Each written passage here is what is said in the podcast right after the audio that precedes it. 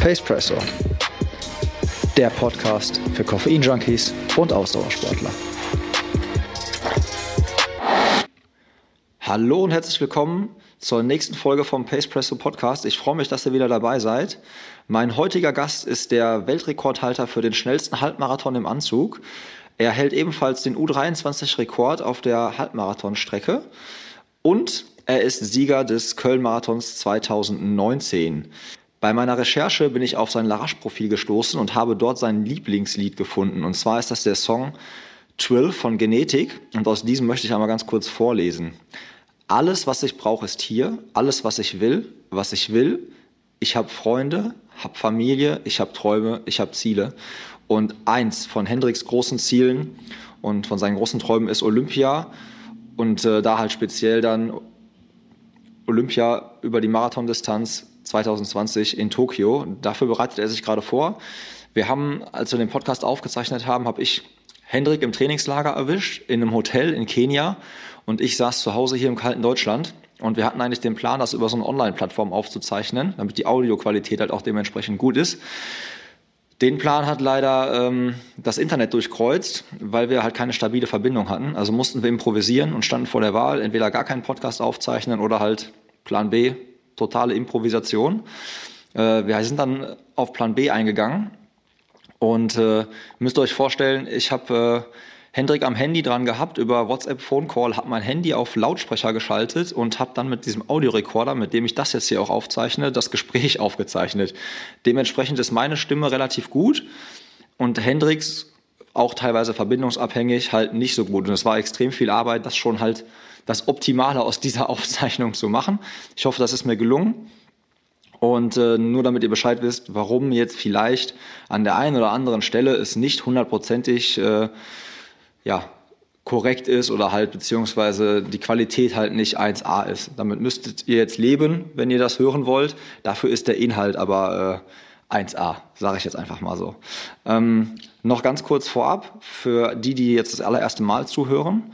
Ähm, der Podcast hier hat generell zwei Besonderheiten. Zum einen ist er so konzipiert, dass er jetzt gleich eine Trainingseinheit in diesem Podcast eingesprochen bekommt von einem Trainer. Das heißt, ihr könnt diesen Podcast ideal beim Laufen hören, weil wir mit akustischen Signalen arbeiten. Einmal mit diesem hier für jetzt läufst du schneller und einmal mit diesem für jetzt läufst du wieder langsamer.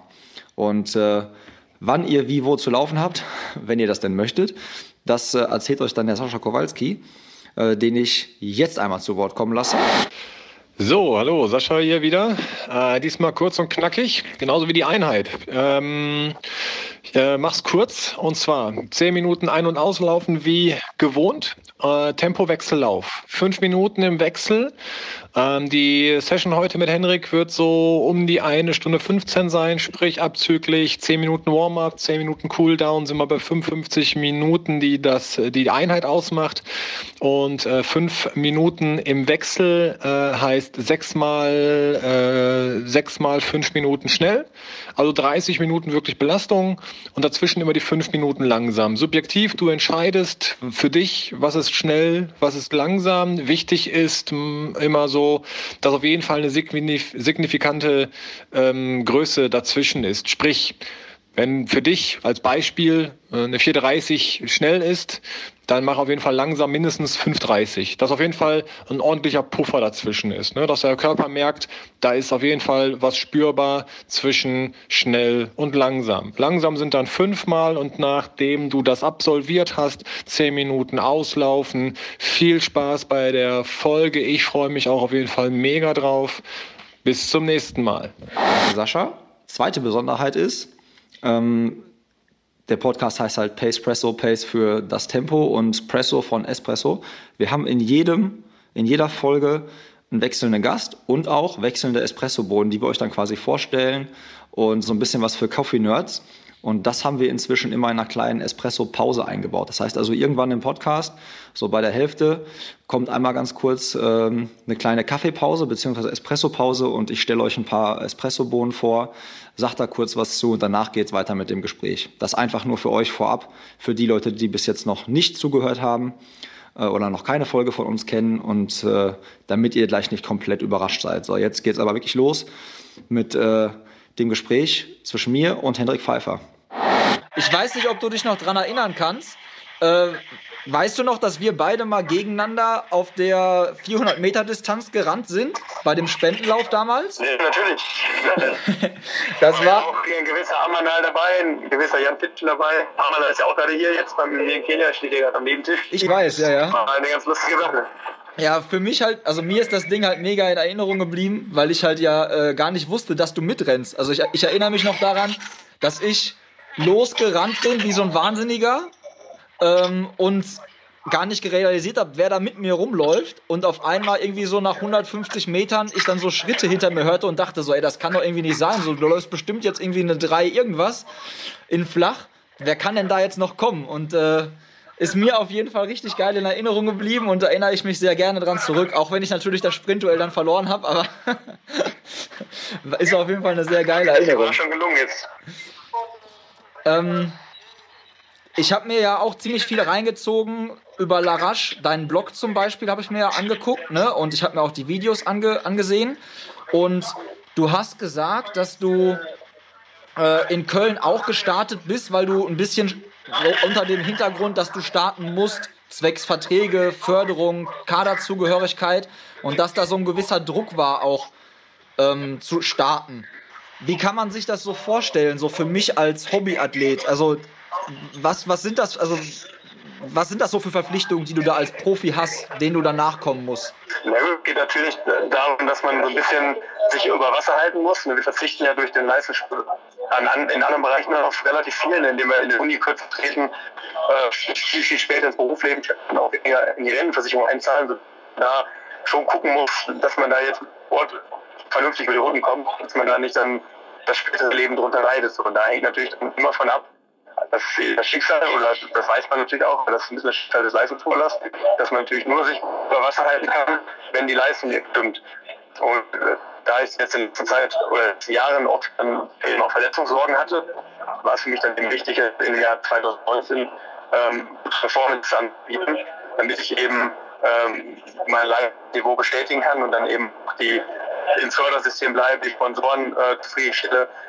Und äh, ja, da war ich eben durch das zerstörte 2018er Jahr, wo ich ja eigentlich ganz vielversprechend gestartet bin, dann aber wieder operiert werden musste, äh, bin ich ein bisschen ausgebremst worden. Und deswegen war es schon für mich sehr, sehr wichtig, jetzt 2019 ähm, da mit einer guten Leistung rauszukommen.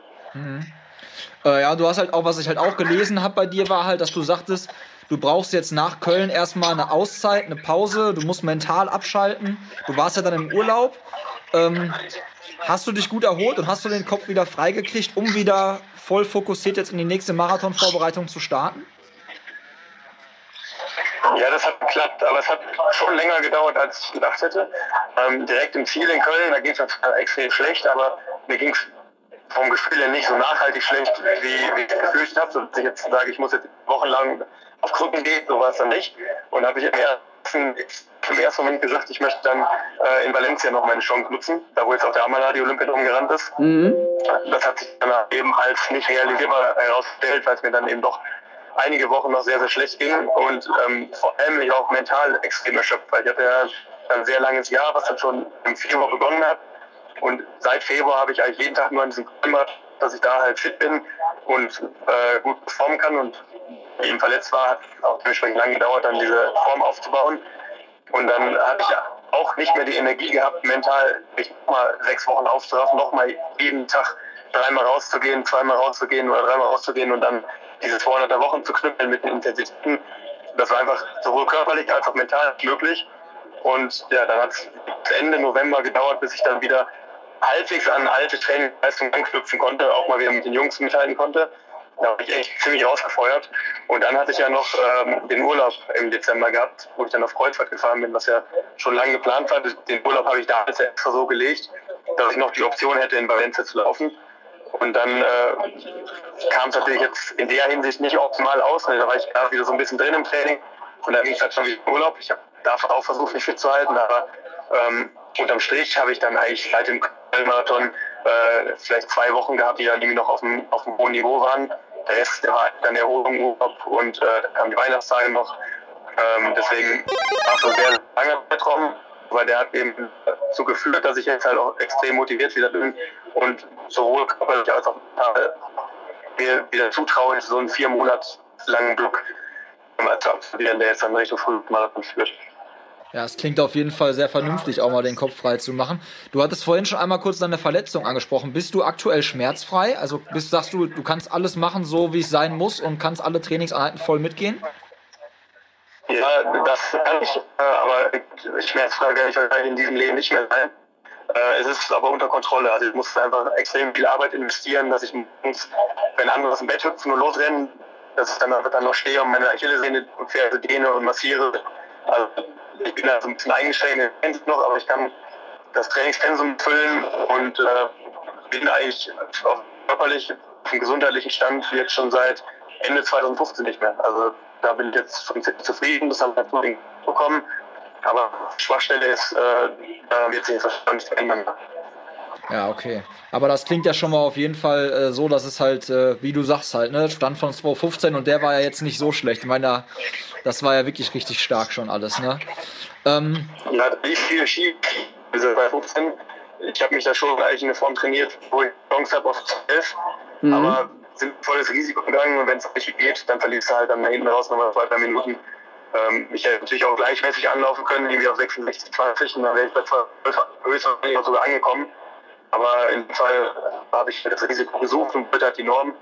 Und jetzt muss halt im Flug nochmal ja, aber ich, ich meine, ich habe dich in, äh, in äh, Köln gesehen, ne? Und ich habe mir wie gesagt den Blog auch durchgelesen, den ich extrem gut fand. Also ich fand den Content, den du da lieferst bei Larache, ich glaube, dass ich weiß gar nicht.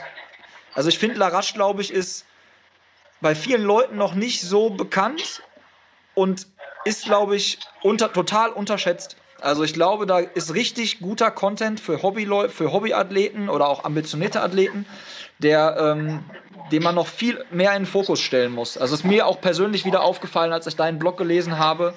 Ähm, der war echt richtig gut und da hat man echt einen richtig geilen Eindruck bekommen von dem, was dir so durch den Kopf geht für Köln ne? oder für auch Tokio. Absolut, genau, dass man da noch mehr Athleten aus der ersten Reihe jetzt noch akquiriert, dass, dass da noch mehr Content nimmt. Ähm, aber es ist auf jeden Fall ein richtig cooles Konzept, ein bisschen vergleichbar vielleicht mit der amerikanischen Seite Flowtrack, die sich ja extrem krass in Amerika hat. Und wenn man also macht, dann hat man auch in Deutschland vielleicht auch eine ebenbürtige Plattform irgendwann mal.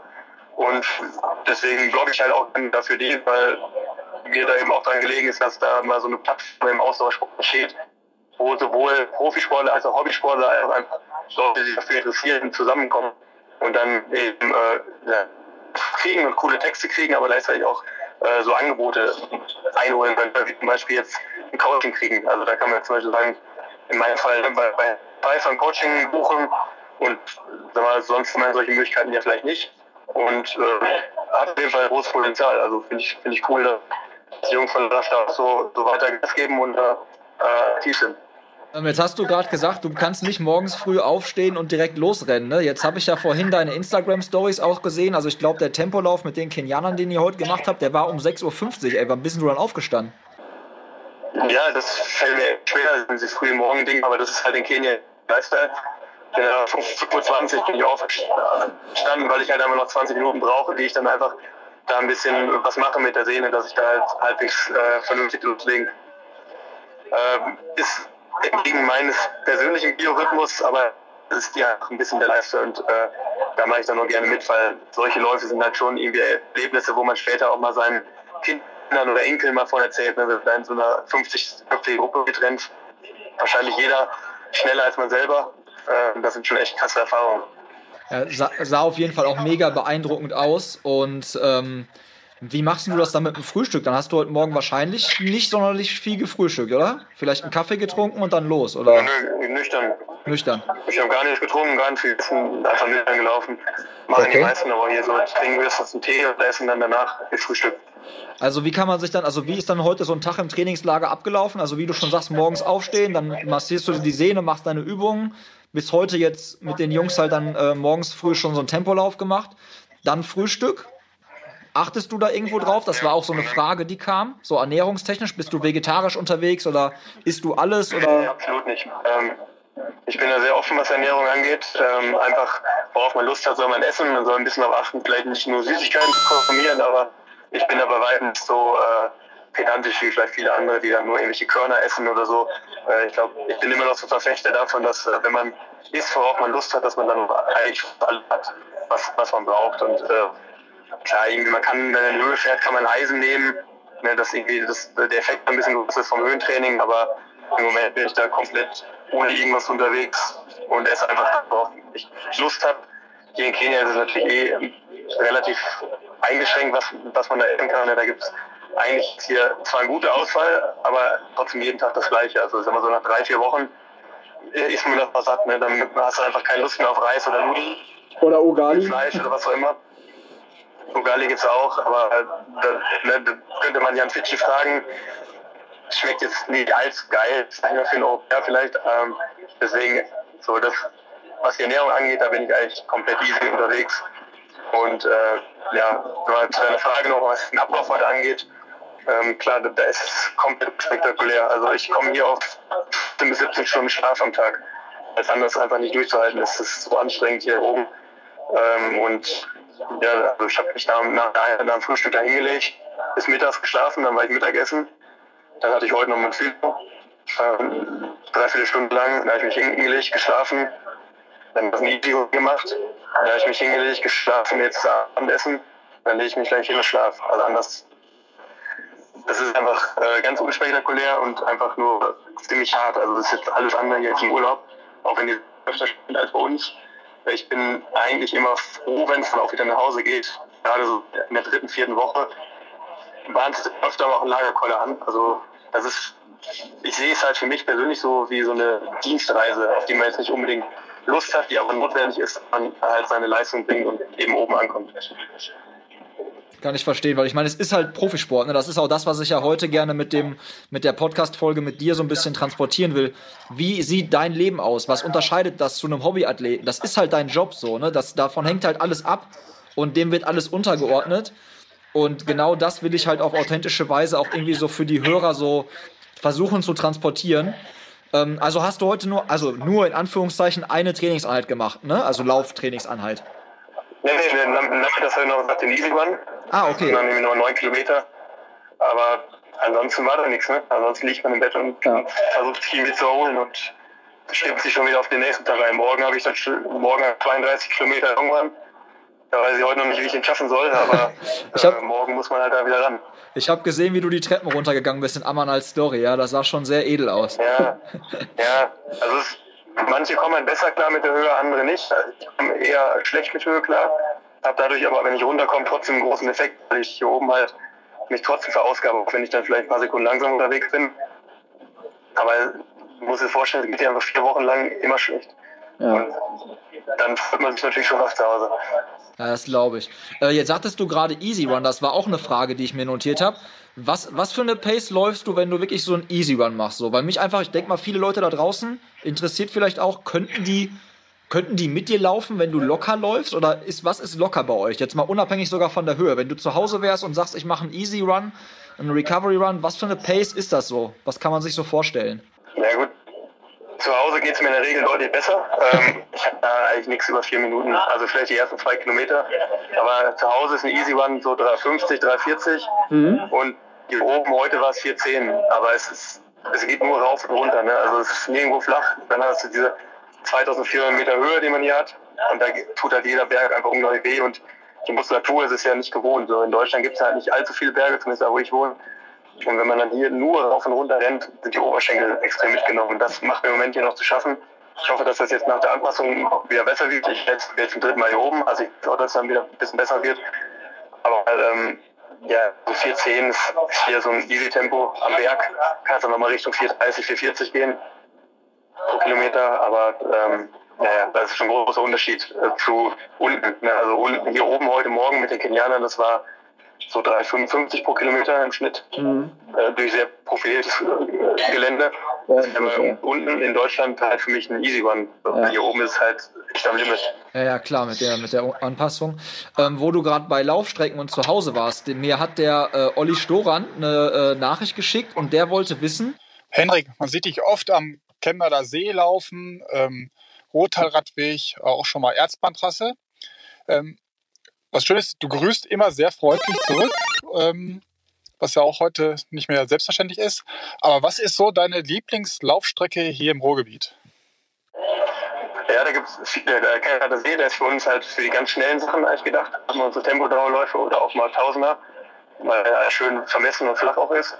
Ähm, würde ich deswegen nicht unbedingt als Lieblingsstrecke bezeichnen. Ich versuche halt mir die Runden schon anspruchsvoll wie möglich zu bauen. Ähm, und da haben wir im Ruhrgebiet diese ganzen alten Bergbauhallen, die da die Landschaft prägen und die kannst du halt super äh, in deine Läufe mit aufnehmen, ähm, weil die alle durch die früheren Bahnstrecken, ne, wo früher die Kohle transportiert wurde, mhm. ähm, führen heute Radwege und die sind alle miteinander verbunden. Und da kann man sich ja echt coole Runden auch zusammenbauen. Ähm, und so die Hallen, die machen dann eben so ein bisschen die Würze, dass man da halt auch eine steile Rampe hochrennt. Und äh, habe ich damals 2016, als ich in Kenia war, äh, mitgenommen. Also als ich dann nach Hause kam, okay, ich sehe jetzt, was die Kenianer tun, da muss ich halt irgendwie auch möglichst mal was tun. Und hab, seitdem baue ich mir die Runden halt möglichst profiliert, soweit es bei uns geht. Ne? Da Leute aus dem Schwarzwald wahrscheinlich ein leichteres Spiel. Aber bei uns im Ruhrgebiet bieten halt eben diese Halden echt tolle Möglichkeiten. Da würde ich halt immer empfehlen, halt Ruhrwart in Herten zu laufen oder Schurenbach-Halde in Essen oder halt auch die, die Halde direkt bei unserem Stadion, ähm, Halde Rhein-Elb in Gelsenkirchen-Wattenscheid. Ähm, da gibt es ziemlich viele gute. Ähm, also ich kann mir so gut wie jede Halde da äh, mal raussuchen und die hochrennen, weil die alle mittlerweile grün wurden und da richtig schön gemacht aussehen. Ja, definitiv. Also ich kenne die Strecken ja auch so ein bisschen. Das ist echt, äh, da sind teilweise richtig schöne, richtig schöne Laufstrecken und auch halt mal nicht unbedingt auf Asphalt halt, ne? Mal mit anderem Untergrund und so. Das macht halt auf jeden Fall auch schon was aus. Mal gucken, da habe ich, hab ich sogar mal auch einen Blogbeitrag zu geschrieben. Da habe ich die besten Runden halt sogar irgendwie mit äh, GPS-Track äh, ah. gemacht, oder zumindest wo der Startpunkt ist. Ja, dann äh, suche ich das raus und verlinke das den Leuten. Ist auch bei, bei Larasch müsste das sein. Da kannst du mal reingucken wenn ihr das interessiert, da habe ich so ein paar, paar Runden mal ähm, aufgeschrieben. Ja, suche, suche ich raus und werde ich hier unten auf jeden Fall in den, äh, ja, in den Show Notes äh, verlinken, damit die Leute da mal was äh, sich angucken können und vielleicht mal neue Strecken kennenlernen hier bei uns im Ruhrgebiet. Ähm, jetzt habe ich gesehen, du bist ja. Du bist ja nicht alleine unterwegs, ne? Mit welchen Athleten trainierst du da? Also welche Trainingsgruppe hat sich da gerade so formiert in Kenia? Ja, das jetzt hier ist offiziell im DLV, also Nationalmannschaftstrainingslager, aber ähm, der Großteil von uns ist halt trotzdem von meinem Verein aus Wattenscheid. Wir sind zu viel mit Amanda Petros, der wird ja mittlerweile jedem Begriff sein, ne, der Olympianorm. Dann haben wir den Goschel hier, den aktuell auch deutscher Marathonmeister, der ist auch Teil meiner Trainingsgruppe. Und, äh, Nils Vogt, mhm. der ist auch ein 28-Minuten-Läufer auf 10 Kilometer. Und dann hast du noch äh, Philipp Flieger hier, aus Regensburg. Mhm. Und äh, der Mädels ist ja noch, noch Gesa Krause hier zum Beispiel, Fabian, Fabian Anheim und so. Also haben sich ein paar Leute gefunden und wir machen jetzt relativ viel auch mit den Dänen zusammen, die aus dem Bereich 213, 212 Marathon laufen. Und äh, ja, also so ein bisschen international ist die Gruppe mittlerweile auch geworden. Also Amanal, muss man ehrlich sagen, ist zum großen Teil auch einfach zu schnell für uns Deutsche. Er macht dann oft ein eigenes Ding mit den Kenianern, mit der Gruppe von Julian Wanders zum Beispiel. Mhm. Und wir orientieren uns dann eher an Leuten, die irgendwie so ein bisschen äh, europäischer sind, ne? die auch mit der Höhe nicht unbedingt ganz so gut klarkommen. Und ab und zu suchen wir halt die Herausforderungen wie heute mit der riesigen Kenianer-Gruppe. Ne? Aber wenn die ernst machen, da können wir höchstwahrscheinlich auch nicht mitrennen. Das muss man auch so sehen. Also ich muss, muss halt immer auf mich selber gucken ähm, sich dann auch nicht ermutigen lassen, dass, dass man halt auch teilweise echt von Frauen fertig gemacht wird, wenn die es drauf anlegen. Ähm, weil eben wir halt nicht aus der Höhe kommen und runterkommt. Dann hatte ich in der Vergangenheit einen großen Effekt. Den versuche ich halt jetzt wieder möglichst ähm, wie ist das? Ist euer Trainer auch mit im Trainingslager oder wie kommuniziert ihr mit dem? Also habt ihr jetzt einen Plan gekriegt und den zieht ihr einfach straight durch oder ist da jeden Tag so ein bisschen, pass auf, ich fühle mich heute nicht so gut, morgen ist Long Run angesagt, können wir was anders machen, können wir was umstellen? Gibt es da irgendwie Kommunikation oder ist der sogar dabei? Der die Devise, dass äh, und Trainer Tono hat immer die Devise, dass ein Trainingsplan leben muss. Das heißt, der macht den, nicht irgendwie, der macht den schon so grob zwei Wochen im Voraus, aber äh, wird halt jeden Tag besprochen und dann wieder neu angepasst. Also jetzt diese Woche auch. Da haben wir zum Beispiel jetzt dieses Tempo-Lauf mit den Kenianern. Dann haben wir halt, eigentlich haben wir den Dienstag drauf, deswegen haben wir den ganzen Block jetzt um einen Tag verschoben. Und sowas passiert ständig. Unser Trainer ist jetzt gerade in Monte Gordo mit Marius, unserem Mittelstreckler. aber wir telefonieren halt oder haben über WhatsApp halt irgendwie jeden Tag Kontakt. Und im März, wenn wir das nächste Mal hier sind, dann ist, ist Tone auch dabei. Was ist denn, wer steckt denn noch so hinter deinem Team? Also das Team hinter Hendrik Pfeiffer. Du hast einmal deinen Trainer gerade äh, erwähnt. Gibt es auch einen Manager, einen Physio? Es gibt ja wahrscheinlich Sponsoren, Trainingspartner, Medienpartner wie Larache. Was ist so das Team hinter Hendrik Pfeiffer, die man vielleicht gar nicht unbedingt immer so im Vordergrund sieht? Ja, ich bin bei einem ziemlich bekannten Manager in Deutschland, der heißt fast jeden Straßenläufer auch mittlerweile hat, äh, Christoph Kopp. Ähm, der ist also dafür zuständig, dass er mich in bestimmte Rennen reinbringt. Also auch jetzt zum Beispiel im April, wo ich dann äh, darauf schiele, dass ich in London starte, versucht er mich jetzt halt in das Feld reinzubringen, was schwierig genug wird. Okay. Und äh, ja, der macht, der macht eben dieses Sport. Ähm, ansonsten klar mache ich, mach ich aber auch viel einfach selbstständig, ne, indem ich äh, Last als Plattform halt benutze, aber die Beiträge oder so, die mache ich. Äh, hast du einen, äh, einen festen Physio, der dich betreut, oder bist du da, wechselst du da ab und zu mal? Ja, also wir, nee, mein Manager habe ich halt, ne, dann Social Media mache ich selber. Mhm. Und dann, äh, klar, Physio-Team ist sehr, sehr wichtig, die arbeiten bei uns am Stützpunkt ähm, Bürosportreha. Die schicken in, immer jeden Tag in der Woche, also werktags, einen Therapeuten zu uns an den Stützpunkt und dann kannst du dich ähm, in der Woche eintragen. Und äh, ich bin dann immer so zwei bis dreimal die Woche ein Physio. Und äh, ist ein wichtiger Baustein, ne, dass wir da mit auch viele haben, die einen ziemlich gut kennen. Äh, aber parallel dazu gibt es dann immer noch so ein Entspannungsbecken bei uns, ein, äh, wo man eben auch selber noch was machen kann, ähm, Wärmebecken und all das Mögliche. Jetzt bist du in, als Profi ja in gewisser Weise halt auch von Spon auf Sponsoren angewiesen. Du jetzt noch ein bisschen, ich, würde ich behaupten, korrigiere mich, wenn ich falsch liege, weniger, weil du ja auch nebenbei, du studierst ja und du bist Werkstudent, ne? Ähm, aber wie verfolgst du das so als Profi, diese ganze Influencer-Szene? Macht euch das als Profis das Leben schwerer, Sponsoren zu finden, weil ihr euch quasi diesen Pool an Sponsoren noch mit Leuten teilen müsst? Oder wie nimmst du das so wahr für dich? Ja, das glaube ich schon, dass das eine gewisse Rolle spielt. Also es ist mittlerweile schon extrem wichtig, zumindest da zu sein mit Social Media. Ähm, habe auch schon von Fällen gehört, äh, wo gesagt wurde, du kriegst halt nur einen Ausrüstervertrag, wenn, wenn du da auch präsent bist und was machst. Ähm, ist halt, man kann es aber auch als Chance natürlich sehen, ne, dass man da selber seine Reichweiten auch ein bisschen steigert. Aber für mich ist halt immer irgendwie wichtig, dass der Fokus auf dem Sport bleibt, ne? dass man da nicht, nicht Influencer und Läufer ist, sondern immer noch Läufer bleibt und mhm.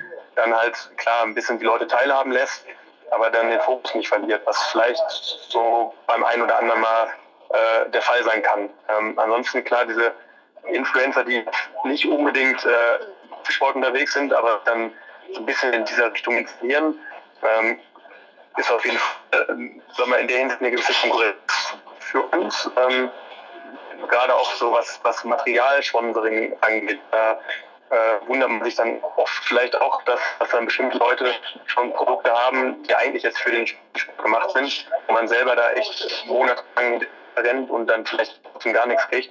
Ähm, aber ich, ich bin immer der Meinung, dass jeder so sein Glück geschmiedet ist und äh, man da eben dann äh, das Ding mitgehen muss und da auch präsent sein sollte. Und ich mache es eigentlich auch gerne. Also ich finde cool, wenn Leute sich dafür interessieren, wenn ich, wenn ich die so ein bisschen kann. Aber immer halt mit der Einschränkung, dass, dass es nicht das Training und den Sport äh, beeinträchtigen darf. Und du sagtest ja vorhin, du machst Social Media selber und das Laufen steht im, im Vordergrund, ne? Das heißt, du hast ja, du hast, jeder von uns hat ja nur ein gewisses Zeitbudget am Tag. So, das heißt, du kannst trainieren, du musst dich erholen und du musst jetzt halt noch nebenbei Social Media machen. Kannst du so sagen, also wie, wie viel Zeit investierst du so in Social Media? Also was, was steckst du da rein? Weil du machst es ja auch selber, was du gesagt hast. Ja, nicht so viel. Also ich bin noch viel bei Social Media unterwegs und gucke mir auch an, was andere machen.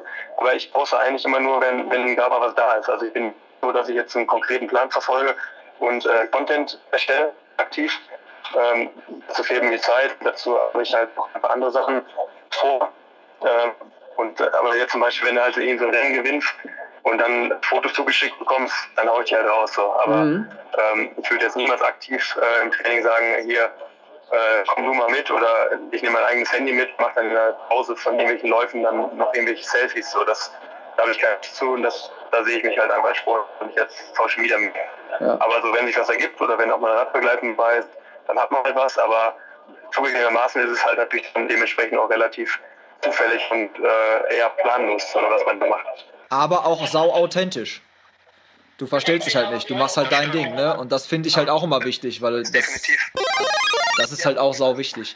Ich habe noch, äh, also ich habe mega viele Hörerfragen gekriegt. Ich werde die nachher im Podcast immer jetzt so einschneiden, ne? Ich lese dir die jetzt einfach vor. Ähm, und zwar hat der Sven gefragt, Wünschst du dir, dass du manchmal Fußballer wärst, wenn man so Richtung Verdienst eines Läufers schaut? Nö, eigentlich nicht, weil, weil ich ja meiner Leidenschaft gefolgt bin. Ich hätte im Fußball jetzt äh, nicht, äh, nicht meine Perspektive gesehen, einfach auch weil der Umgang untereinander mir jetzt nicht so zugesagt hat. Das fand ich beim Leichtathletik deutlich sympathisch. Und von daher ist es, ist es okay. Und äh, auch da sage ich halt wieder, jedes, jeder seines Glückes Schmied. Also wenn die Leichtathletik sich gut präsentiert, wenn man sich selber auch vernünftig präsentiert, dann äh, kann man sich halt auch aufbauen. Klar ist es zu kritisieren, dass halt eine derartige Ungleichheit existiert. Dass, dass er jetzt äh, man 0,001 Prozent von ihm Fußballer hat, klar kann man hinterfragen, aber am Strich bin ich eigentlich froh, dass ich den Weg so gegangen bin, wie ich gegangen bin. Ich habe ziemlich cooles Leben, sag ich mal, aufregendes Leben. Ne? Man ist viel unterwegs. Auch jetzt wieder auf in Kenia jetzt alles andere als äh, Wellness ist oder so, aber es ist halt schon irgendwie cool, durch die Welt zu essen und dann halt auch Sachen zu erleben. Aber ähm, sag mal, ich habe jetzt eigentlich keine Lust, irgendwie neidisch auf andere zu sein, sondern bin eigentlich froh für das, was ich jetzt in meiner Sportart erreicht habe. Und würde das halt, diese Ungleichheit vielleicht ein bisschen als Appell sehen, dass die Leichtathletik sich ein bisschen attraktiver noch gestaltet und vermarktet, wo er ein bisschen auch in Bewegung ist jetzt. ich eine sehr, sehr, sehr gute Herangehen, also sehr gute Ansicht auf diese, auf dieses Thema. Ähm, also ich meine, Spielergehälter sind echt explodiert und verrückt, aber äh, man kann auf jeden Fall aus der Leichtathletik echt noch, finde ich, auch richtig was machen. Ähm, ich habe dann jetzt auch noch Insider-Hörerfragen bekommen. Ähm, und zwar von deinem Freund Jan Hense.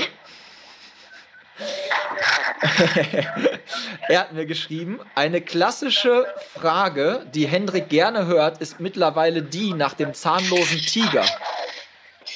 Ja, damit spielt er natürlich an auf ähm, einerseits auf Jan Fitschen, ne, der, der damals noch in unserer Trainingsgruppe war, als wir als diese Aussage gefallen ist. Und äh, auf der anderen Seite spielt er indirekt auch daran, dass unsere Trainingsgruppe so ein bisschen davon lebt, dass man sich gegenseitig auch so ein bisschen ärgert, äh, immer im, im positiven Sinne und ein bisschen provoziert. Äh, und da äh, wird auch vom Europameister dann unbedingt Halt gemacht. Ah, Da haben okay. wir den damals immer ein bisschen, oder in dem Fall ich, ich habe den damals dann ein bisschen geärgert und habe gesagt, er hat keinen Biss. Obwohl der Biss natürlich das ist, was ihn eigentlich auszeichnet. Aber das hat eben gesessen und dann äh, ja, äh, kamen eben auch ein paar saftige Sprüche zurück und das gehört einfach bei uns in der Gruppe so ein bisschen zur Kultur dazu und hat sich jetzt auch nach Jan Fitschs Ära nicht geändert. Äh, war ich eher im Gegenteil. Ja, geil. Ich wusste nämlich halt gar nicht, was es mit dem zahnlosen Tiger auf sich hat und war gespannt, welche Geschichte dahinter steckt. Ist auch niemand, der nicht in der Gruppe ist. Ja, ich warne dich schon mal vor. Ich habe gleich noch einen Insider von deinem Kumpel Tobi Blum. Also ich äh, habe meine Hausaufgaben Kann gemacht. auch nur unangenehm werden. So, es ist Zeit für die Espresso-Pause und ich habe für euch ganz besondere Bohnen am Start. Das Ziel von Hendrik ist ja unter anderem die Quali für die Olympischen Spiele in Tokio 2020 und deswegen habe ich mir gedacht, da passen eigentlich am besten die Bohnen von Frodissimo und zwar sind das die Bohnen von Jan Frodeno, der selbst Olympiasieger in Peking war über die olympische Triathlon-Distanz. Die Bohnen könnt ihr kaufen im Online-Shop von Ryzen. Dort bekommt ihr 250 Gramm für 10 Euro zuzüglich Versand. Es handelt sich dabei um Bio-Bohnen aus fairem Handel, die dunkel geröstet sind, sehr starken Geschmack haben und schmecken nach Zartbitterschokolade. Ich kann sie euch nur ans Herz legen. Also mir persönlich schmecken die wirklich sehr, sehr gut. Ähm, ich habe extra nochmal nachgeguckt, ob es auch Arabica und Robusta Mischung ist.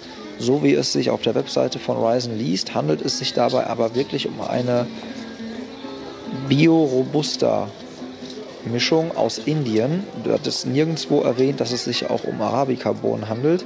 Deswegen gehe ich davon aus, dass es eine 100% Robusta-Mischung ist, was also schon sehr, sehr selten ist.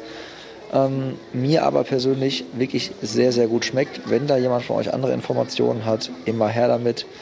Ähm, ich habe nichts anderes gefunden, was die Mischung angeht und gehe davon aus, dass wirklich halt nur robuster Bohnen verwendet wurden.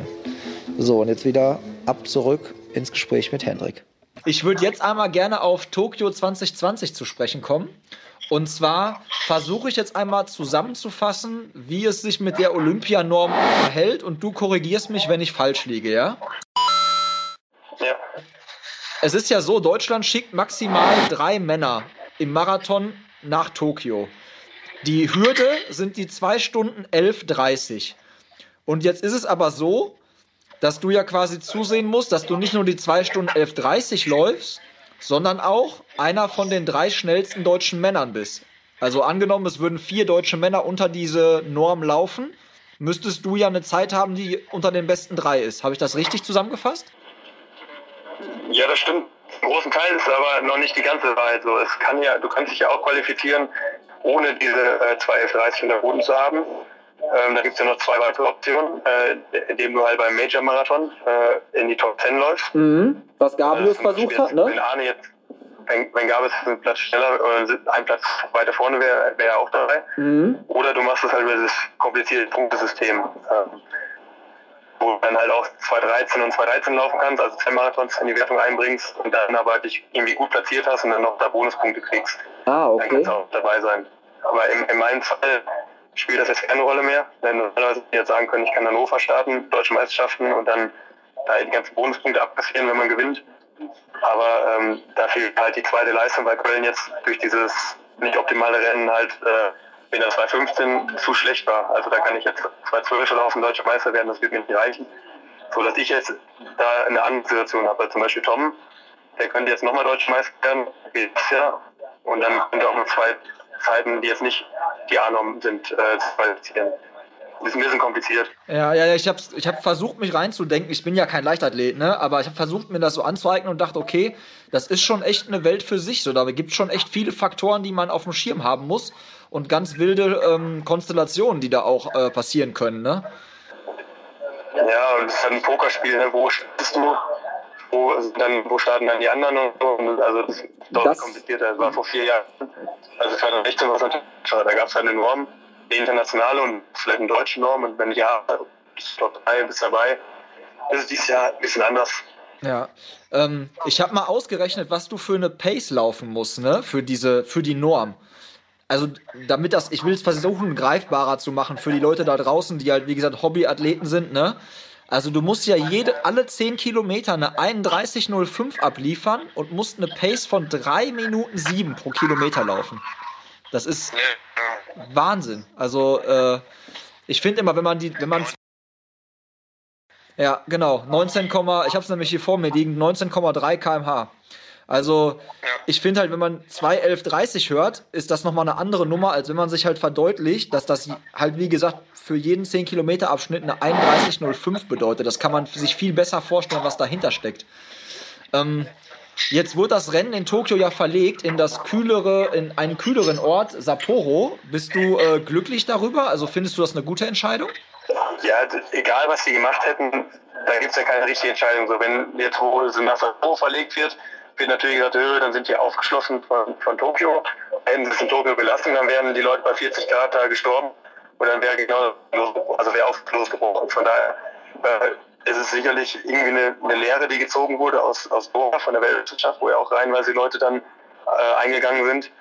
Ähm, also aus meiner Sicht ist es halt schon eine Entscheidung jetzt im Sinne der Athleten, aber klar kann man das Ganze dann hinterfragen, wo muss es dann überhaupt da in Land stattfinden, ne, wo, wo dann manche Wettbewerbe gar nicht stattfinden können. Ähm, aber eigentlich habe ich das eher positiv aufgenommen. Ich denke, man kann ja irgendwie schon auch von Tokio dann darüber fliegen und dann irgendwie auch Teil des olympischen Dorfes sein, wenn man sich mal qualifiziert. Ne? Also ich muss also mich qualifizieren, wird schwierig genug. Aber ähm, wenn man im Sinne der Erlebnisse schon, wenn ich mir jetzt vorstelle, bei 40 Grad einen Marathon zu rennen, und freue mich da gar nicht hinzustellen, ne? dann kann ich da auch spazieren gehen und hoffen, dass ich überhaupt ankomme. Und das ist ja dann irgendwie nicht mehr der Sinn unserer Sportart. Auch in Sapporo wird es sehr warm genug sein ne? mit Da gehe ich auch von aus. 20 Grad. Ne? Wenn ich da auch bei 27 Grad Marathon renne, ich bin überhaupt eh nicht der, der Typ, der mit Hitze gut klarkommt. Das, das wird schon äh, grenzwertig genug sein. ich versuche mich in dich reinzuversetzen, so, ne?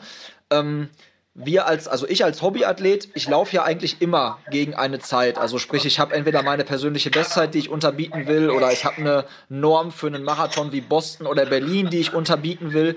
Bei dir ist es ja so, du startest ja halt auch bei deutschen Meisterschaften oder halt äh, es ist ein richtiges Rennen Mann gegen Mann, da geht es ja dann mehr um Platzierung. Da ist die Zeit ja sogar relativ egal, sag ich mal. Wenn du bei der deutschen Meisterschaft startest, willst du ja versuchen, deutscher Meister zu werden. Ob du das jetzt mit einer 2.13 wirst oder mit einer 2.11 oder das ist ja erstmal geht es ja darum, Erster zu werden, denke ich jetzt mal.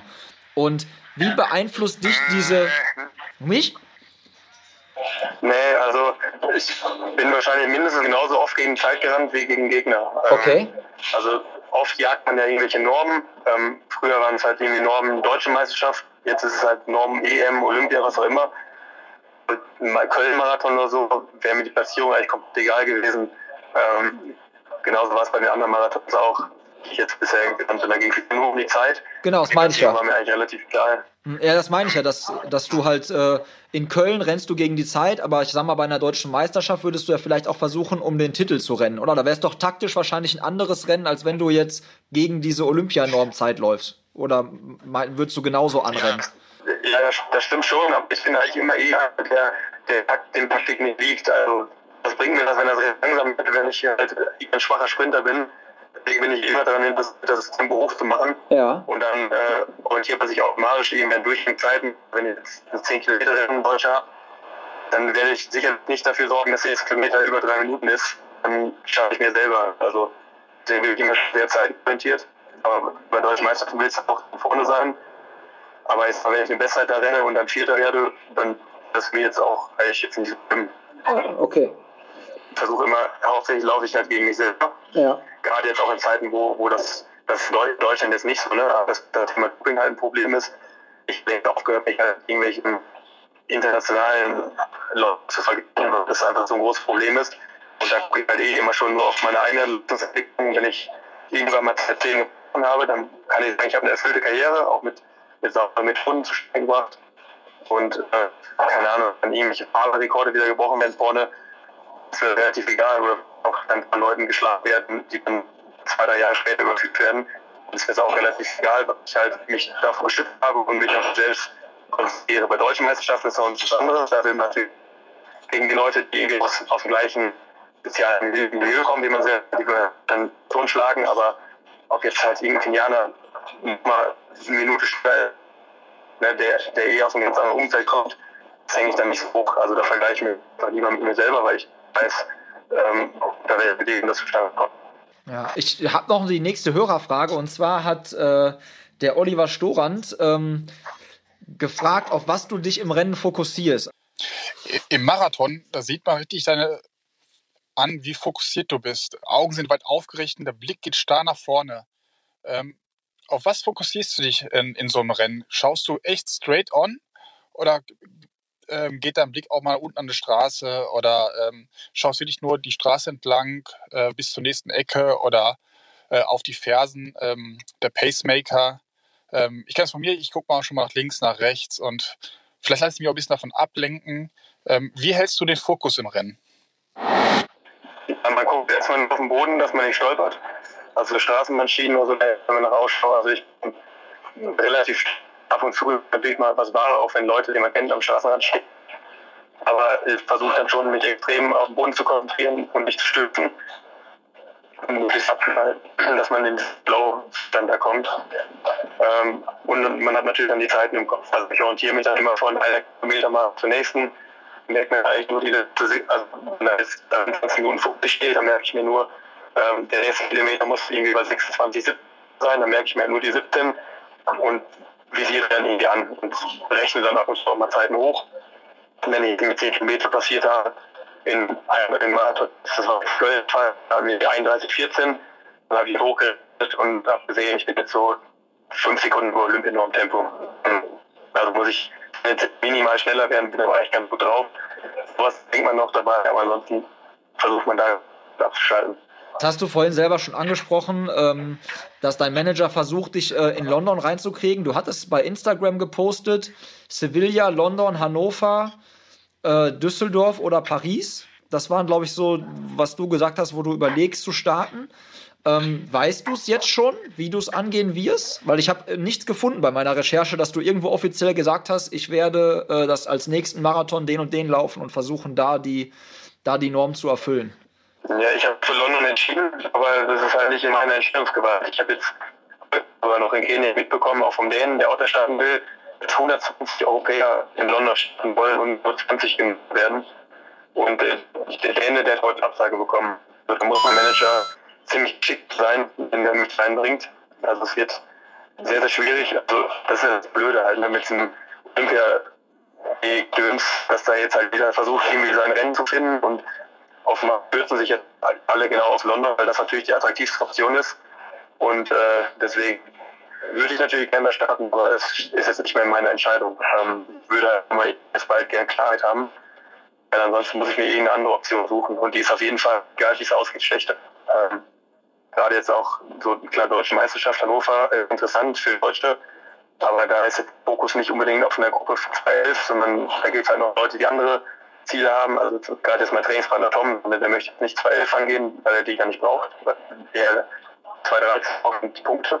Mhm. So, also London wäre für mich, wo die Gruppe da gewesen, höchstwahrscheinlich da gewesen wäre, wo die Chance am größten ist. Da muss ich jetzt bittern und habe noch nicht so richtig eine Idee, was ich mache, wenn ich da nicht reinkommen sollte. Muss ich aber bald wissen. Ja, ja ich hatte gesehen in der äh, Instagram-Story, die wurde ja dann ähm, von, äh, wurde, ja, wurde glaube ich, nicht nur von dir äh, erstellt, sondern wurde ja von dir quasi geteilt. Da war auch äh, der Hamburg-Marathon ähm, verlinkt. Hatte das irgendeine Bedeutung oder so? Der war irgendwie verlinkt, weil ah. ich jetzt nach Hamburg gewechselt ist. Das hat mir nichts zu tun. Ah, alles klar. Das siehst du, das wollte ich nämlich noch äh, auch dich fragen und herausfinden. Du sagtest vorhin, dass du in Sevilla Pacemaker machst und sollte das grandios laufen, würdest du es versuchen, da auf, äh, auf die Norm zu gehen, wenn du merkst, ey, heute ist der Tag, heute sind die Beine da? Ja, das macht ja Sinn. Ne? Also du hättest ja eine doppelte Chance. So. Dann bin dann schon mal unterwegs und kann schon mal gucken, und kann sein, dass man dann Tag erwischt und dann sagt, okay, jetzt greife ich dann doch schon mal an, wenn ich bei, bei 30 noch, ich bin noch richtig locker und traue zu, dann könnte ich es halt versuchen. Andererseits weiß ich halt auch, dass jede Kilometer über die 30 hinaus mir einige Tage kosten wird, die ich dann erholen muss. Und dann mhm. komme ich wieder London ins Gehege, wenn ich dem Marathon ins Gehege. Ja, und das ist natürlich dann auch eine Poker-Sache, Sache. Also ich muss erstmal gucken, wie ich hier durch Kenia komme. Und dann äh, habe ich ja diesen Anfang Februar-Wettkampf in Holland. Da sehe ich ja schon mal ein bisschen, wo ich stehe. Ja, und dann werde ich halt gucken. In Sevilla wird es auf jeden Fall auch eine Gruppe geben. Da haben sich auch so ein paar äh, Europäer oder Neuseeländer zusammengetan. Ähm, ist da irgendwie auch spanische Wissenschaft oder so, habe ich gehört. Da ist wahrscheinlich auf eine Gruppe ähnlich stark wie in London auch grob. Aber es ist natürlich sehr früh für mich, weil ich jetzt im Dezember, Ende Dezember überhaupt wieder erst angefangen habe. Mhm. Hat das für dich eine Rolle gespielt, wo die anderen Deutschen starten werden? Also hast du das beobachtet und geguckt oder äh, interessiert dich das nicht und du guckst dann nur auf dich? Ja, ich hätte mir kann, kann mir natürlich Allianzen vorstellen. So, ne? Also ich habe auch mit Arne mal gesprochen, was er so vorhat, das war aber noch offen.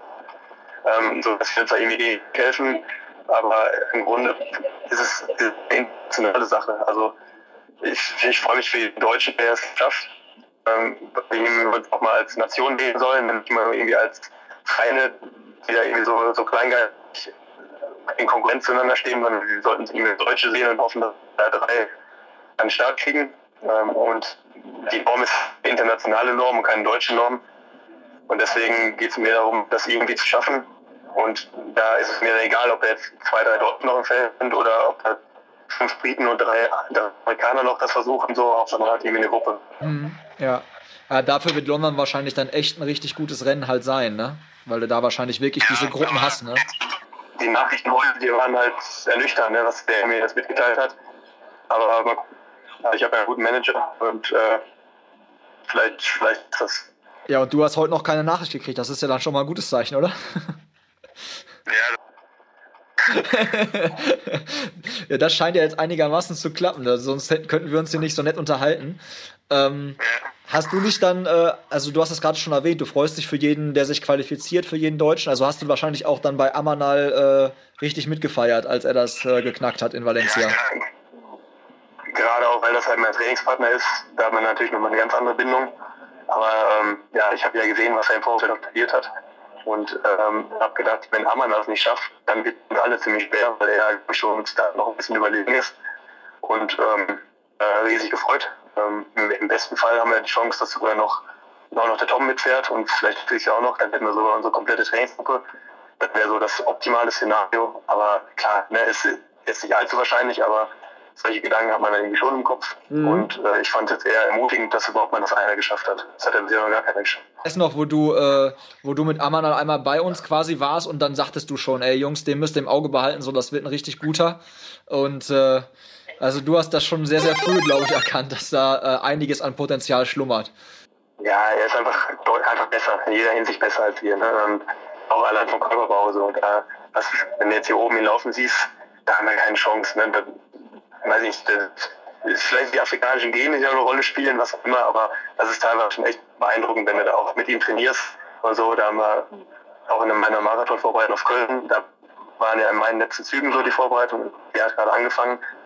Da hatten wir ein Programm irgendwie Tausender Ins, 1000 Outs. Ich glaube, die, die schnellen Tausender waren in 250 bis 255 und die langsamen waren so in 330 bis 320 und er halt einfach so eine 240 mal eingestreut. Das, ist für mich halt völlig im Fokus für so ein Programm. Und er merkt es einfach gar nicht. Und das ist dann schon krass zu sehen, ne? wie, viel Talent man dann auch haben kann. Ich komme eher so die äh, konsequenten Training. Ich will jetzt nicht behaupten, dass ich das allergrößte Talent bin so und ähm, deswegen äh, sind wir da einfach in gewisser Weise limitiert, aber sagen wir jetzt 11.30 kann ich mir halt irgendwie noch vorstellen, dass man die erreichen kann. Und wenn dann halt ein Ammann halt deutlich schneller ist als 12.30, dann bekräftige ich mich vielleicht ein bisschen da drin, in Gedanken. Ja, das Geile ist ja auch, dadurch, dass dein Trainingspartner ist, du kannst seine Leistung einschätzen ne, und kannst immer dann halt wirklich vielleicht wie du schon sagst, halt sagen, so, okay, ey, wenn der das schafft, ne, mit, der schafft es nochmal zu unterbieten, dann ist das für mich im Bereich des Machbaren, diese 2.11.30 zu rennen halt, ne, weil du, du es halt wirklich auch, glaube ich, einschätzen kannst, die Leistung nochmal anders einschätzen kannst. Ähm, ich würde mit dir jetzt einmal nochmal gerne über so äh, einen Ablauf sprechen, so der Tag zum Beispiel vor dem Marathon. Wie sieht das bei dir aus? Hast du da irgendwie so Rituale oder so, den Tag davor, irgendwie was, was du immer isst oder weiß ich nicht, gehst du immer besonders früh schlafen oder machst du noch mal irgendwie eine besondere Einheit an dem Tag vor so einem Marathon? Wie sieht das bei dir aus, so von der Routine? Ja, ich versuche mich schon zurückzuziehen. Also, ja, vielleicht mal ein kleines Interview noch zu machen, aber ich mache da keinen großen Interview-Marathon. Äh, ziehe mich dann wirklich ins Zimmer zurück, bereite dann abends noch die Flasche vor für den Tag darauf. Muss die dann schon sehr früh abgeben. Um, oder, oder abends abgeben, kann man auch machen und äh, versuche halt dann möglichst noch mit Leuten zu sitzen, so auf dem Zimmer, meistens irgendwie auch Tobi Blum dann, der gleich eine Frage stellen, der ist dann meistens auch an diesen Wochenenden immer noch da vor Ort, dann sitzen wir halt im Hotelzimmer und reden ein bisschen und dann versuche ich halt schon mal irgendwie um 10 zu schlafen. Ist halt immer schwierig dann an so einem Tag, aber ähm, also meine Strategie ist dann eigentlich, möglichst zu verstecken und äh, klar, dann hat man so ein paar Fixtermine wie das Technical Meeting, wo dann noch irgendwie die Abläufe besprochen werden, aber im Grunde meide ich halt an alle Leute. Kann ich verstehen. Ähm, wie sieht dann der nächste Morgen aus? Also wann, wie viele Stunden vorm Rennen stehst du so auf? Was frühstückst du? Trinkst du vorher einen Kaffee oder rührst du Kaffee oder Koffein vorher gar nicht an? Wie sieht das bei dir so aus von der Morgenroutine? Ich, ich gar keinen Kaffee. Also ich habe noch nie Kaffee gemocht, habe ich noch nie getrunken. Immer so drei, so dreieinhalb Stunden vorher stehe ich eigentlich mal auf. Ähm, esse dann so drei Stunden vorher aber halt auch nichts Besonderes, halt irgendwie zwei Brötchen und was auch immer, trinken halt Wasser. Das war's. Also das völlig unspektakulär, auch so mit Ergänzungsmitteln. Ich kenne mich da überhaupt nicht aus. Also andere nehmen da irgendwie Koffeintabletten, was auch immer. Ich habe da gar keinen Plan von so. Ich esse einfach meine Brötchen da und dann passt das schon. Ähm, also so wie ich halt mich sonst auch ernähre, einfach so wie ich halt auch irgendwie groß geworden bin. Mhm. Ähm, klar, kann man später mal irgendwie gucken, ob man dann noch ein paar Schrauben drehen kann, aber Entscheidend ist halt, dass du gut trainierst, dann bringst du auch eine gute Leistung.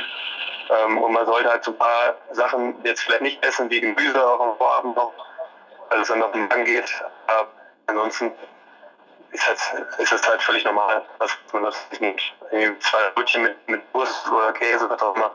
Ja, finde ich äh, auch wieder sau authentisch und spiegelt irgendwie diese Arbeitermentalität hier im Ruhrgebiet wieder einfach so, ne? Dieses so, kein Schnickschnack, sondern halt harte Arbeit und dann zahlt sich das aus, so, ne? ist ja auch ein, auch bei Larasch, der, äh, dein, dein Motto, was du da quasi angegeben hast, so, ähm, dass harte Arbeit sich halt auszahlt am Ende des Tages.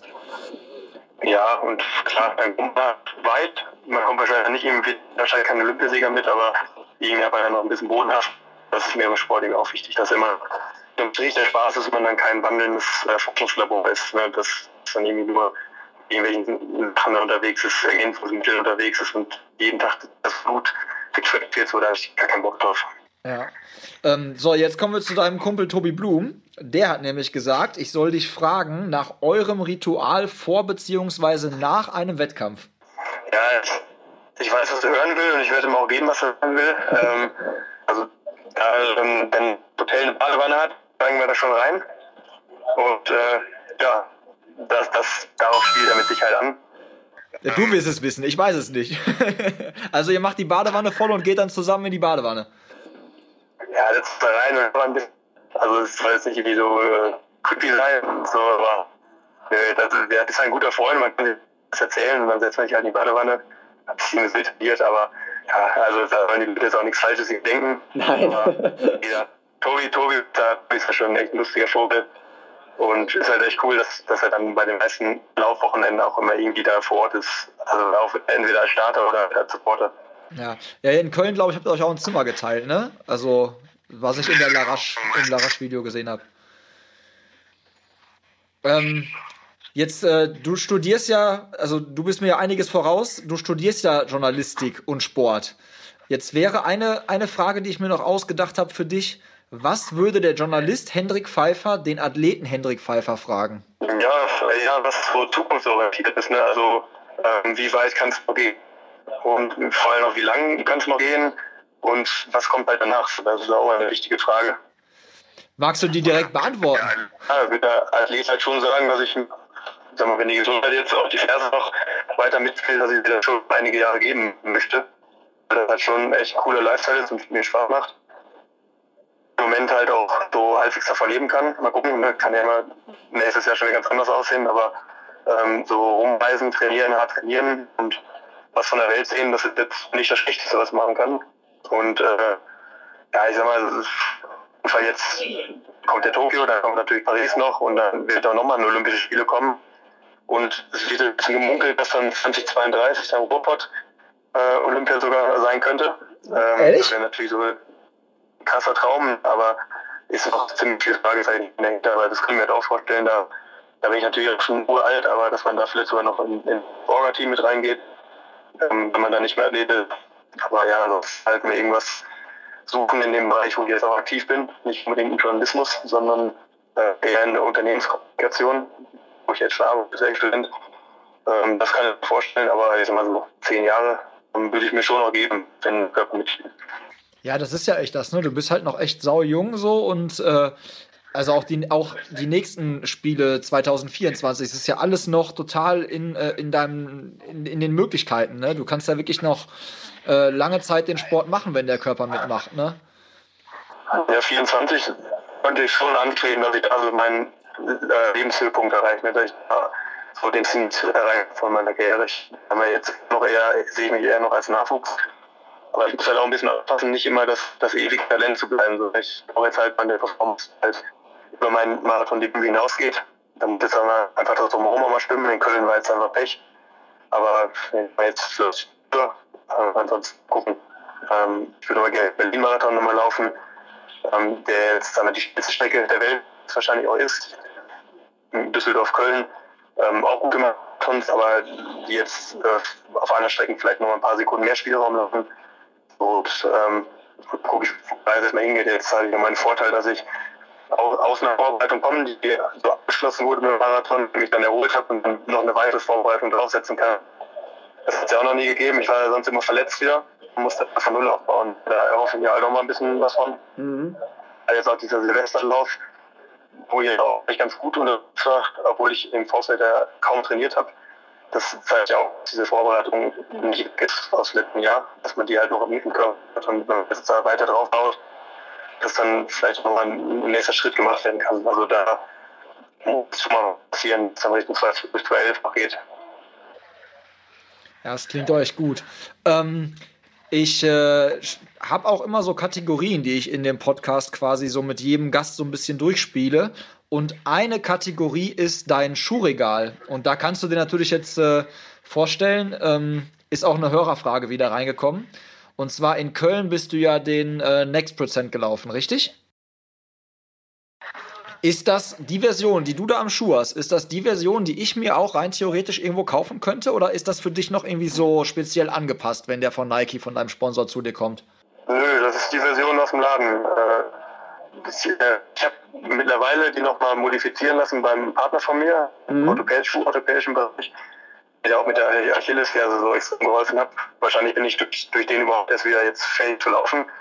Der hat die noch äh, so ein bisschen ausgekleidet, dass man ein bisschen weniger Blasen kriegt und äh, noch eine Einlage reingesetzt. Aber der Schuh selber, auch Köln hat das ja noch nicht. Da bin ich mit dem ganz normalen aus dem Laden gelaufen. Ah, okay. Ja, aber auch interessanter Hintergrundfakt, so dass du halt wirklich dann noch einen Partner hast, der dir die Schuhe für dich anpasst, dass die von Nike selber aber halt erstmal normal so kommen, wie jeder Otto Normalo, wie ich, die halt auch im Laden kaufen könnte. Ja, es kann sein, wenn du noch besser bist. Ne? Ich bin ja bei Nike eher noch ein kleines Licht. Dass, äh, wenn du jetzt einmal Standing hast wie eine Konstanze hast oder so, dass dann noch, noch mal mehr geht, so in, in Sonderanfertigungen oder auch Mofara, da weiß man es ja, ähm, dass da noch mehr geht, aber sagen wir jetzt mich so aus der zweiten, dritten Reihe ähm, auf Weltniveau, da, ähm, da kommen die ganz normal. Aber die sind ja auch ziemlich gut, die Dinger. Aber so ein paar Sachen, also ich würde jedem empfehlen, die auf jeden Fall vorher mal beim Longrun angeguckt zu haben. Bei mir kam jetzt einen Tag vorher, vor dem Marathon, ein bisschen spät. Und dann äh, hatte ich halt ein paar Sachen, ein paar Muskeln, die da halt auf reagiert haben, die sonst eigentlich mal unproblematisch waren, die jetzt beim Marathon halt krasse Krämpfe hervorgerufen haben. So. Und habe ich jetzt mittlerweile eine, haben wir da weiter da rumgeschraubt am Schuh und jetzt ist es deutlich besser, aber äh, ich würde da jedem empfehlen, sich ein bisschen daran zu gewöhnen. Was ist so dein subjektiver Eindruck? Weil das war auch wieder eine Frage von dem Sven. Bringt der Next Percent wirkliche Vorteile beim Laufen? Ja, deutlich. Also auch im Vergleich zu den 4%, den es da davor gab, ist das mal ein Riesenschritt, vor allem weil der auch deutlich mehr Blasen verursacht und du hast halt schon das Gefühl, sag mal, solange du muskulär ganz gut drauf bist, dass es sich halt schon unglaublich nach vorne pusht. Also auch die erste Hälfte, die haben wir da im Halbmarathon in 65, 30 passiert, das war halt wie Joggen. So, ne? Aber irgendwann, wenn die Muskulatur dann umkippt äh, und schwer fest wird, dann haut dich der Schuh ziemlich raus, wenn du es nicht gewohnt bist. Also da sollte man schon ein bisschen äh, im Vorfeld mitarbeiten. Das habe ich jetzt auch gelernt. Äh, weil wenn, sobald du halt langsamer wirst und nicht mehr sauber rollst, ähm, dann bewegt das Gegenteil. Dann macht dein, dann macht dein Muskulatur noch mehr zu und du Krämpfe. Ähm, deswegen, Silvester hatte ich den ja an, schon in der nächsten Version, die schon ein bisschen bearbeitet wurde. Mhm. Äh, das war halt schon ziemlich locker jetzt. Es war 2,57 pro Kilometer, über 15 Kilometer und war jetzt nicht so, dass ich da dachte, okay, das ist jetzt komplett am Limit. Also das war schon ganz, ganz cool. Das hört sich definitiv ganz gut an, ja, würde ich auch sagen. Ähm, was hast du noch so in deinem Schuhregal stehen? Weil das ist ja so der Schuh, mit dem du dann äh, Wettkämpfe bestreitest. Was ist so dein Trainingsschuh oder so welche, was für Schuhe hast du so drin und welche nutzt du wofür? Ja, also den Express den nutze ich halt ganz eingeschränkt, weil der halt einfach auch so selten und schwierig zu kriegen ist, dass man den schonen muss für Wettkämpfe. Ich laufe halt das meiste mit Pegasus, ähm, Dauerläufer und Pegasus Turbo. Das sind meine Schuhe, die ich im Moment laufe. Ich, ich habe noch nicht mal die neueste Version. Ich habe immer noch die, Pegasus 34 und 35 und den Turbo, die erste Version des Turbos gibt es ja mittlerweile schon ganz neue, die hatte ich noch nie, aber ähm, damit komme ich ganz gut klar. Also ich würde jedem, der jetzt irgendwie nicht extrem einknickt, nach innen oder außen, würde ich sagen, das ist halt, kann man nichts falsch machen. Ja, ich liebe den auch. Also mein, unser, unsere beiden Schuhregale sind ziemlich ähnlich anscheinend, nur dass ich den Next Prozent nicht am Start habe, sondern noch so ein Zoomfly habe. Aber äh, Pegasus und Pegasus Turbo sind auch so bei mir auf jeden Fall sehr, sehr beliebte Schuhe. Und was ich jetzt neu für mich entdeckt habe, ist halt echt Vomero. Also Vomero finde ich auch ziemlich geil. Ja, stimmt. Vomero hatte ich früher auch öfter mal gehabt. Äh, kann auch sein, dass ich den wieder, äh, wieder mit reinbeziehe. Also der kann mich auch gut. Ja. Ähm, eine weitere Kategorie, die hier, äh, die wir immer so ähm, spielen, ist Läuferknigge. Gibt es so Sachen, also klar, bei uns als Hobbyathleten, sag ich mal, gibt es immer Sachen, die dir so auffallen, wo du sagst, da stellen sich Leute zum Beispiel in die erste Reihe und ähm, sortieren sich komplett irgendwie falsch ein. Das könnte man mal ändern. Gibt es bei euch Profis auch so Sachen, so kniggemäßig so, was man so einhalten sollte? Ja, heute das beste Beispiel, ne, da, wo wir mit dieser Kenianer-Gruppe da unterwegs waren.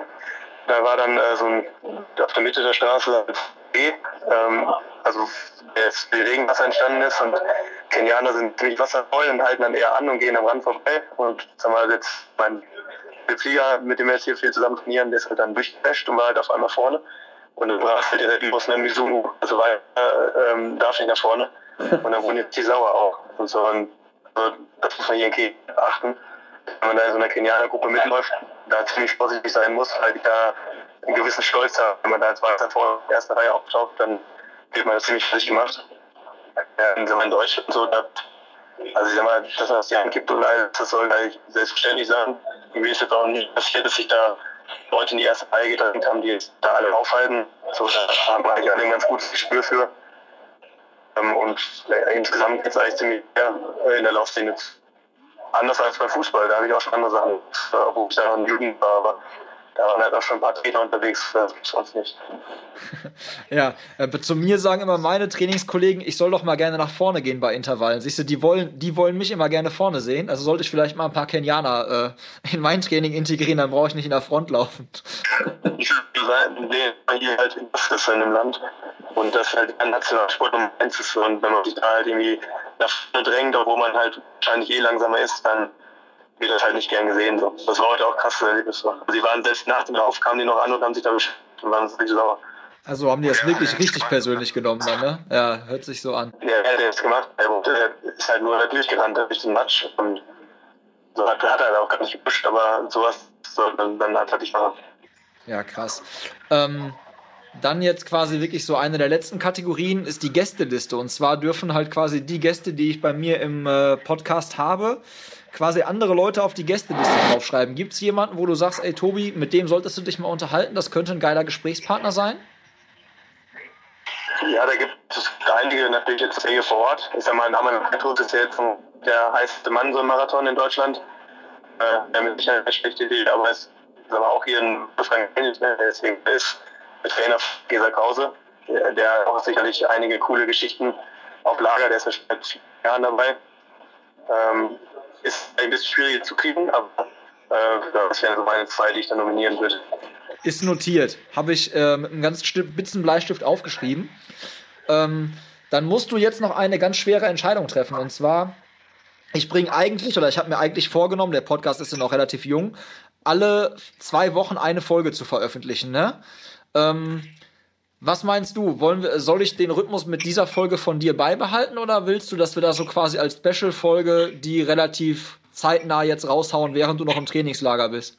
Nö, finde ich nicht nötig. Ich bin ja eh in Kenia, dann passt es ja auch wieder erneut. Also ich sag mal, Profisport ist jetzt auch nur eine Facette des Laufens und der sollte jetzt eben nicht höher gehängt werden als andere Sachen. Also ich den Ball bleiben wir den Rhythmus treu. Alles klar. Äh, zum Schluss hatte ich jetzt eigentlich vorbereitet, wir sind ja mit Genetik angefangen, ne? Dann müssen wir jetzt ja eigentlich auch mit ordentlichem Deutschrap enden. Ich habe mir ein anderes Lied rausgesucht, was ich dir auch ans Herz legen wollen würde. Und zwar das Lied Wünsch dir was. Und äh, ich habe da noch mal eine kleine Passage für dich. Du wirst das Lied wahrscheinlich kennen, ne? Hm, von wem? Von Genetik. Wünsch dir was? Nee, nee, nee. Ich, ich kenne ich gar nicht von Genetik. Das Lied fand ich geil, aber so, ich, so krass, dass ich Genetik-Fan bin, würde ich nicht sagen. Alles klar. Ja, ich, ich wollte, dass du Genetik-Fan bist, wollte ich dir auch gar nicht unterstellen. Aber ich fand dieses Lied, also was ich jetzt halt rausgesucht habe, das zweite, fand ich ähm, sehr passend für dein Ziel Tokio 2020. Das hat nämlich die Passage. Nein, das Leben ist kein Wunschkonzert, doch jedes Leben ist ein Wunderwerk. Du musst dran glauben, dann erfüllt sich das. Mach die Augen zu und wünsch dir was. Und ich wünsch dir, dass du dir deinen Traum erfüllst, dass du Tokio eintütest, egal ob in Sevilla, ob in äh, Hannover, in London, wo auch immer. Ähm, in meinen Augen gehörst du da einfach hin. So hast du es verdient.